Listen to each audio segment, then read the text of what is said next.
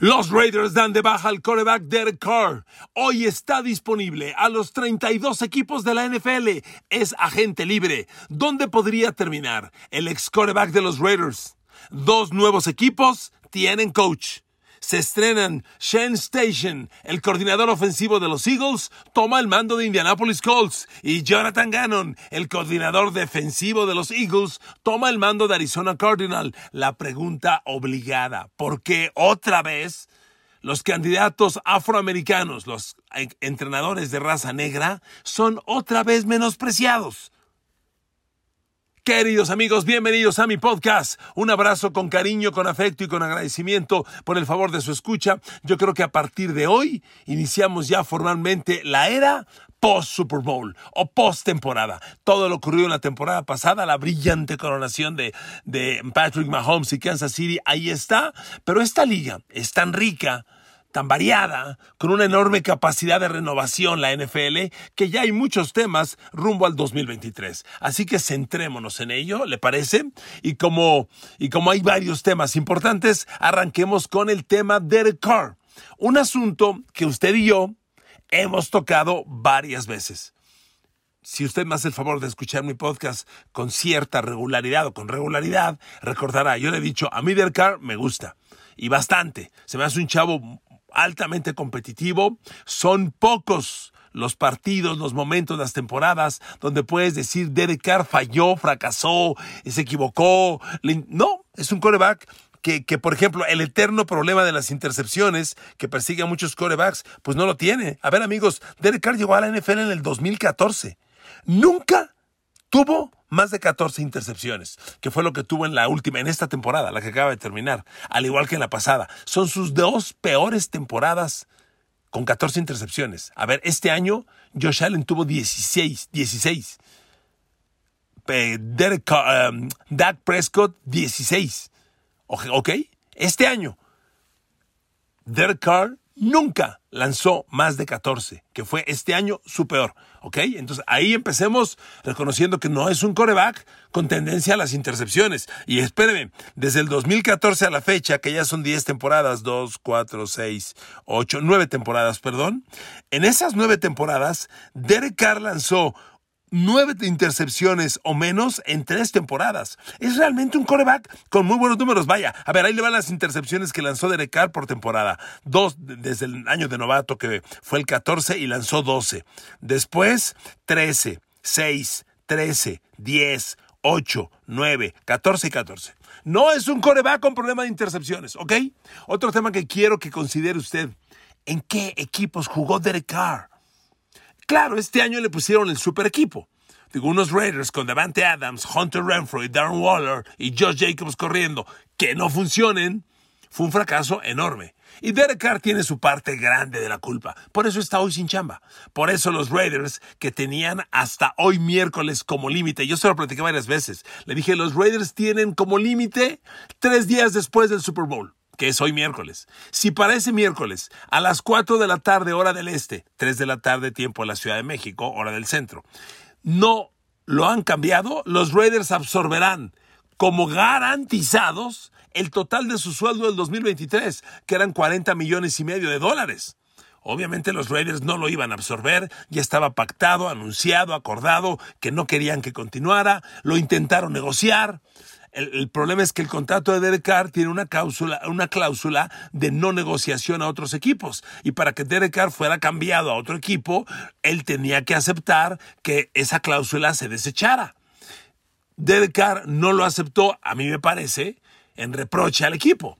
Porque el cambio de Derek Carr a otro equipo era para que los Raiders obtuvieran algo en compensación. Algo a cambio. Te cambio a Derek Carr, dame esto en pago si Derek Carr aceptaba quitar esa cláusula. Derek Carr no aceptó en perjuicio de los Raiders. Y a los Raiders no les quedó otra, al no recibir nada a cambio, que darlo de baja. Hoy, antes de las 4 de la tarde, que eran las 3 de la tarde tiempo del centro. Lo dieron de baja y Derek Carr está disponible. Pero bueno, dicho esto, regreso con el análisis. No es un coreback que tenga broncas de intercepción. Segundo tema, no es un coreback con tendencia a las lesiones, ¿eh? Para nada.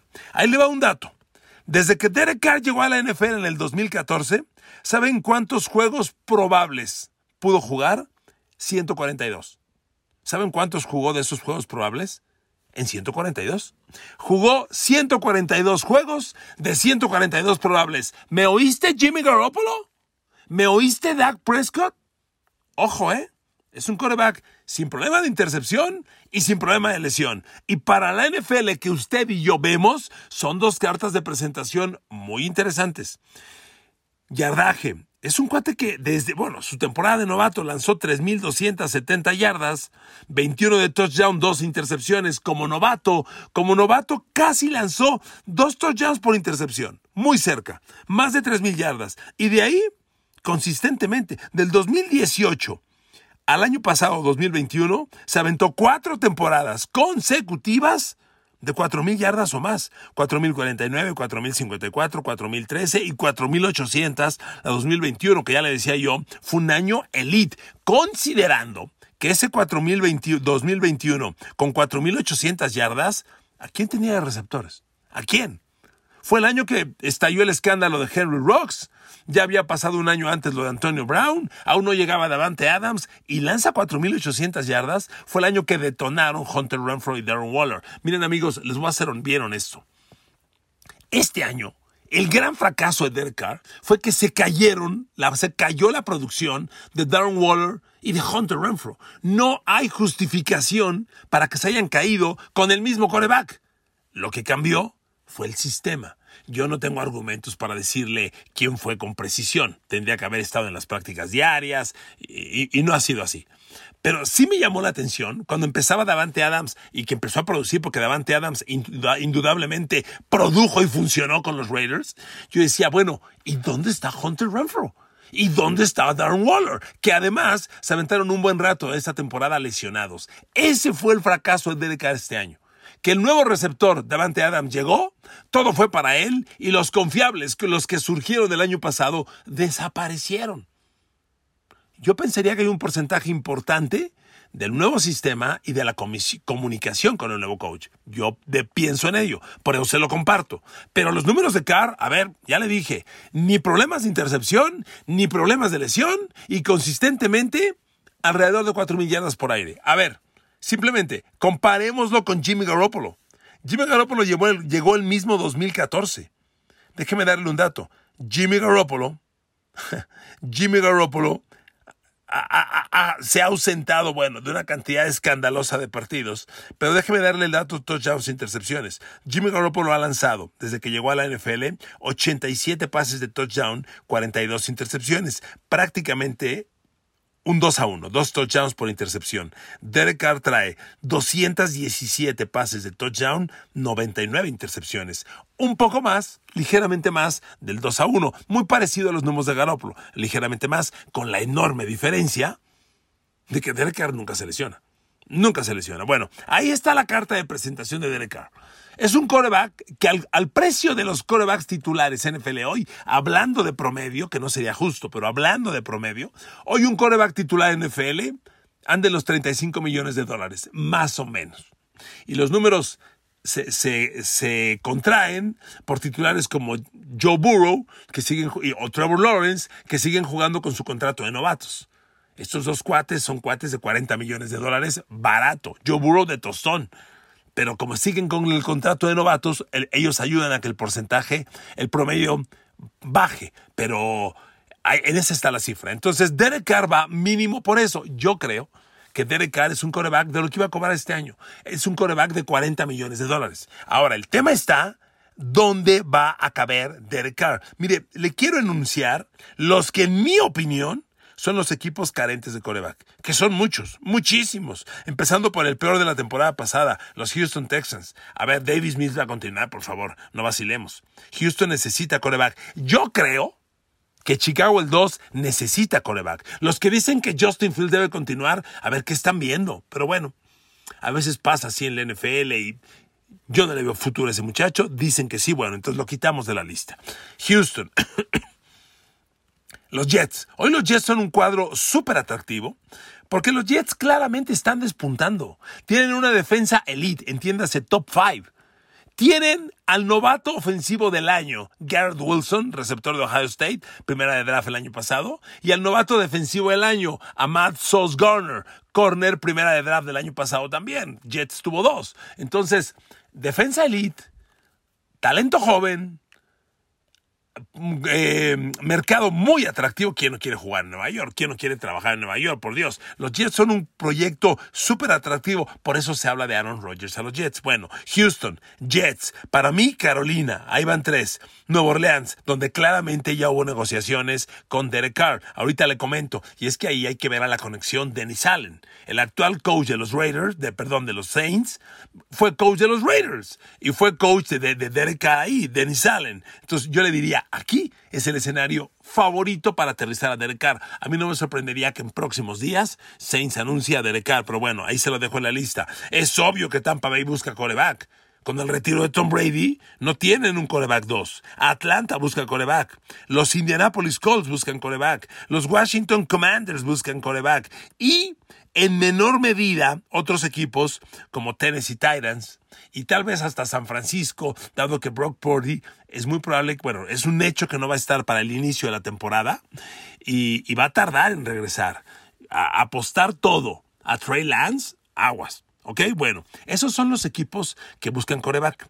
En este momento, queridos amigos, en este momento, certero, seguro, hay dos corebacks de gran nombre que van a ser agentes libres el 14 de marzo, que inicia la agencia libre en un mes. En un mes.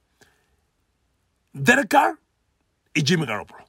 Los dos son agentes libres, entiéndase, van a estar disponibles para los 32 equipos y los puede firmar quien quiera, quien se arregle con ellos y no tiene que haber compensación por ellos a ningún equipo anterior. Son dos nombres sumamente atractivos. Ya le leí lo que yo, como yo presento a Derek Carr. Jimmy Garoppolo, bueno, Jimmy Garoppolo cargó a los 49ers una temporada completa, los llevó al Super Bowl y estuvo a siete minutos de ganarlo, y cargó al mismo equipo otra temporada hace dos y lo llevó a la final de la Nacional. Son grandes cartas de presentación para Jimmy G. Eh, recordando, claro, que es un coreback tremendamente frágil, propenso a las lesiones, pero hoy, con la ausencia de corebacks y con esas cartas de presentación, Jimmy G y Derek Carr son dos nombres en la agencia libre súper atractivos, súper atractivos. Se deben ir y pronto, muy pronto. Agregue como tercer nombre, eh, bueno, como tercer, como tercer nombre, la novela que ya empezó de Aaron Rodgers. Aaron Rodgers, al parecer Green Bay está abierto al cambio. Y mire, este año es una novela que tiene otros capítulos que en el pasado no tenía. A ver, porque en Green Bay Jordan Love está listo. Jordan Love está listo. Yo el año pasado le decía, yo lo que he visto de Jordan Love no me gusta. Hace un año. Este año, lo poco que jugó, a ah, caray, enseñó talento. Eso uno. Dos, no usas una primera selección de draft para tenerlo arrumbado cuatro años. Jordan Love lleva tres años en la banca. Fue primera de draft. Ya necesita jugar y está listo. Cuatro, Green Bay vio el inmenso pago que recibió Seattle por Russell Wilson, todas las broncas que se quitó de encima y debe estar seducido por ello para hacer lo mismo. Y cuatro, el propio Rogers, entre su lenguaje de cantinflas de hoy sí, mañana no, tal vez lo voy a pensar, puede ser, tampoco, pues Aaron Rodgers ha dicho que está abierto ha dicho en algún momento, aunque recientemente dijo, no estoy seguro de seguir jugando. O sea, Rogers es Sí es, sí es una novela, ¿no? Es como un romance de adolescentes. Hoy te quiero, mañana no. Fíjate que a lo mejor sí, ya pensé bien, pero no. Este, mejor sí, sí, pero un ratito. Así es Aaron Rodgers. Igualito. Es, es volátil, es inseguro. Y yo creo que Aaron Green Bay debería tomar el mando de la, de la negociación, que lo tiene. Green Bay puede cambiarlo a donde quiera y se aguanta, aunque claro, Aaron Rodgers podría ponerse en huelga y decir, pues no voy, pero buscando, buscando conciliar, hacer algo de mutuo acuerdo. Pero Green Bay podría tomar el mando y decir, te vas, y punto. Pero en fin, ahí está. Son tres nombres, agregando a Aaron Rodgers, que es una moneda de cambio aparentemente abierta a la negociación, bien atractivos. Cuando en un mercado de agencia libre tienes a Jimmy Garoppolo, Derek Carr, agentes libres disponibles, y la alternativa de cambio para Aaron Rodgers. ¡Ájale! Está sumamente atractivo. Sumamente atractivo, se los digo de verdad. Esto empieza apenas, amigos. ¿Qué creo yo que va a pasar con Derek Carr? Amigos, Nueva Orleans. O sea, Derek Carr ya negoció con Nueva Orleans. Ya se reunió con ellos en días pasados. seguramente Nueva Orleans le dijo a los Raiders, ok, hagamos un cambio.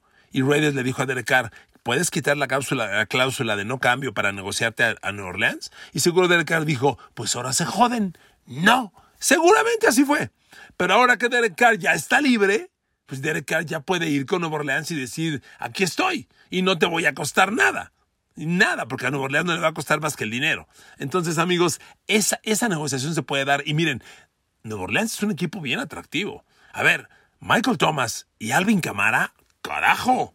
O sea, ¿cuántos equipos tienen un receptor elite de mil, mil a mil quinientas yardas como Michael Thomas y un corredor como Alvin Camara, que es corredor de mil yardas y corredor receptor con potencial para mil también? O sea, Alvin Camara no le pide nada a Christian McCaffrey. Nada, nada es nada. Entonces, es sumamente atractivo. Y la línea ofensiva de Saints, por Dios, es elite. Y les reitero, ahí está Dennis Allen, que fue coach de los Raiders y coach de Derek Carr. Amigos, Derek Carr va a ir para Nueva Orleans. Recuerde lo que le estoy diciendo, ¿ok? Rápidamente, dos coaches nuevos. Mire, los dos coordinadores ofensivo y defensivo de los Eagles partieron. Jonathan Gannon manejó la defensa y es hoy el nuevo coach de Arizona. Y, Shane Station es un nuevo coach de los Colts después de haber sido coordinador ofensivo de los Eagles. A ver amigos, primer razonamiento. Yo entiendo a la NFL. ¿eh? La NFL es una liga que el toque racista no se lo quita encima y se lo merece. Yo le pregunto, ¿por qué aquí no está Eric Bieniemy, el coordinador ofensivo de los Kansas City Chiefs? ¿No le pareció fantástico lo que hizo Miami? A ver, uno, acaban de ganar el Super Bowl. No sé si están enterados, pero ya ganó Kansas City, ¿eh? Ganó, y ganó bien. Con Eric Miami de coordinador ofensivo. Déjeme decirle otra cosa. Hacer campeón a esa ofensiva, hacer esa ofensiva la más productiva en yardas y en puntos de la NFL, después de perder a Tariq Hill, perdóneme, es una súper, súper carta de recomendación. Y que Eric Bieniemy no está, miren amigos, por Dios, o sea, es innegable. Yo no dudo el talento de Shane Station, para nada, indudablemente que no. Este, digo, los números que tuvo Filadelfia ofensivamente, espectaculares. Aunque en el Super Bowl, la ofensiva en el segundo medio se cayó, ¿eh? Claro, un medio tiempo mal no te desacredita. Pero bueno, Shane Station es muy joven. Shane Station tiene 40 años de edad. Gannon y Station tienen 40 y 38 años de edad. Son, se suman a esta generación de coaches jóvenes. Y miren amigos, ah, bueno, dejo el tema de lo afroamericano. Sí me duele mucho porque My tiene todos los merecimientos. Yo no sé si en la entrevista personal tenga algo mal, no lo sé. Pero estadísticamente, My tiene todos los merecimientos para ser head coach. Y que no le den la oportunidad se me hace agandalle de los dueños. Y bueno, Jim Mersey tiene esa etiqueta de racista bien ganada desde hace tiempo. Y hoy pues otra vez da un paso. A ver, cuando corrió a media temporada a su coach, tiene a Reggie Wayne de coordinador ofensivo. Lo tuvo. Su gran receptor de los tiempos de Peyton Manning no le dio la oportunidad. Se la dio a Jeff Saturday, un coach blanco, que era comentarista de televisión. ¿A Reggie Wayne no la merecía? Bueno, y Jeff Saturday pues, no hizo nada, ya, ya no existe, pero ahora viene eh, Shane Station y, y honestamente le digo, hay gente afroamericano que mereció consideraciones. Y Jonathan Gannon es la misma historia. Jonathan Gannon va a los Arizona Cardinals. Por cierto, esta generación de coaches jóvenes está teniendo estupendos resultados. Arizona, a donde va Jonathan Gannon, es uno de los pocos equipos donde un coach de estos jóvenes, treintones, cuarentones, fracasó. Fracasó Cliff Kingsbury. Pero a donde van, a ver, Sean McVay, Llegó al Super Bowl a los 34 años, lo perdió y regresó al Super Bowl a los 36 años y lo ganó para Rams. Mike McDaniel debutó con Miami y lo metió a playoffs. Kevin O'Connell, el de Minnesota, lo metió a playoffs de menos de 40 años. Em, em, Brandon Staley, el de Chargers, lo metió a playoffs 30, 40 años de edad o menos. O sea, esta generación joven está dando grandes resultados. Fuera de Cliff Kingsbury de Arizona, todos han dado buenos resultados. Yo entiendo que la tendencia continúe y Gannon llegue a los eh, y, Jonathan Gannon llegue a los Arizona Cardinals y Shane Station a los Indianapolis Colts, pero repito, el tema de echarle un ojito y darle una oportunidad a los coaches afroamericanos sí se me hace una gandalle, sobre todo hoy, hoy, el gran nombre de Eric Bieniemy, coordinador ofensivo de los Kansas City Chiefs, ser ignorado, me parece que no hay justificación para ello. las cartas de presentación de Jonathan Gannon y Shane Station son atractivas. No son mejores que las de Eric Bienemy. Para nada, ¿eh? ni cerca. Es un tema permanente en la NFL. Ellos dicen que no. Ahí está. Ah, por cierto, con estos dos vacantes cubiertas, ya no hay más. Ya no habrá nuevos coaches. Ya hasta aquí los coaches nuevos. En la NFL los 32 equipos ya tienen su coach e inician sus proyectos 2023. Amigos, así el podcast de hoy. Gracias por escucharme. Estoy feliz, encantado de iniciar una nueva etapa con ustedes. Digo una nueva etapa porque, pues, aunque la NFL en su año calendario inicia hasta inicia en un mes, el 14 de marzo, de, marzo, con la agencia libre. Digamos que yo hoy con ustedes inicio la temporada 2023. Empezamos con la agencia libre, que, que es fascinante. Luego viene el draft y tantas cosas más. Que Dios los bendiga. Gracias por escucharme. Son a toda madre y los quiero mucho.